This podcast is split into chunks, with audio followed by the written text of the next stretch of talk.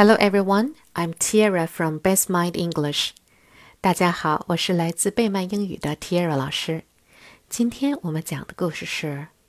Guess how much I love you. 猜猜我有多爱你。Little Nut Nut Brown Hare, who was going to bed, held on tight to Big Nut Brown Hare's very long ears. He wanted to be sure that Big Nut Brown Hare was listening. Guess how much I love you, he said. Oh, I don't think I could guess that, said Big Nut Brown Hare. This much, said Little Nut Brown Hare, stretching out his arms as wide as they could go. Big Nut Brown Hare had even longer arms. But I love you this much, he said. Hmm, that is a lot, thought Little Nut Brown Hare. I love you as high as I can reach, said Little Nut Brown Hare. I love you as high as I can reach, said Big Nut Brown Hare. That is quite high, thought Little Nut Brown Hare. I wish I had arms like that. Then Little Nut Brown Hare had a good idea.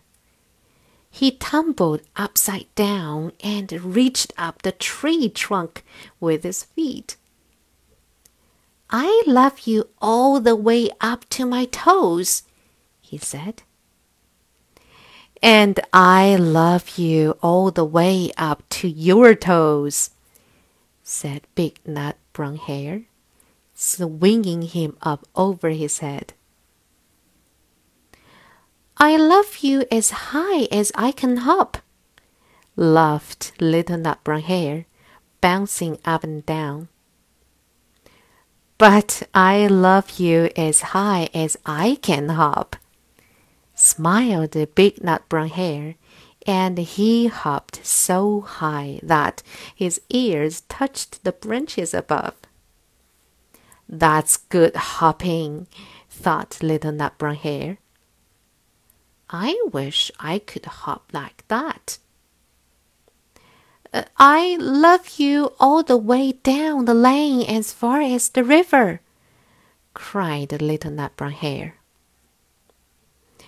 I love you across the river and over the hills, said Big Nut Brown Hare. That's very far, thought Little Nut Brown Hare. He was almost too sleepy to think any more. Then he looked beyond the thorn bushes, out into the big dark night. Nothing could be farther than the sky. I love you right up to the moon, he said, and closed his eyes. Oh, that's far, said Big Nut Brown Hare. That is very far big nut brown hare settled the little nut brown hare into his bed of leaves. He leaned over and kissed him good night. Then he lay down close by and whispered with a smile, I love you right up to the moon and back. 好了，今天的故事就到这里了，晚安喽，Good night。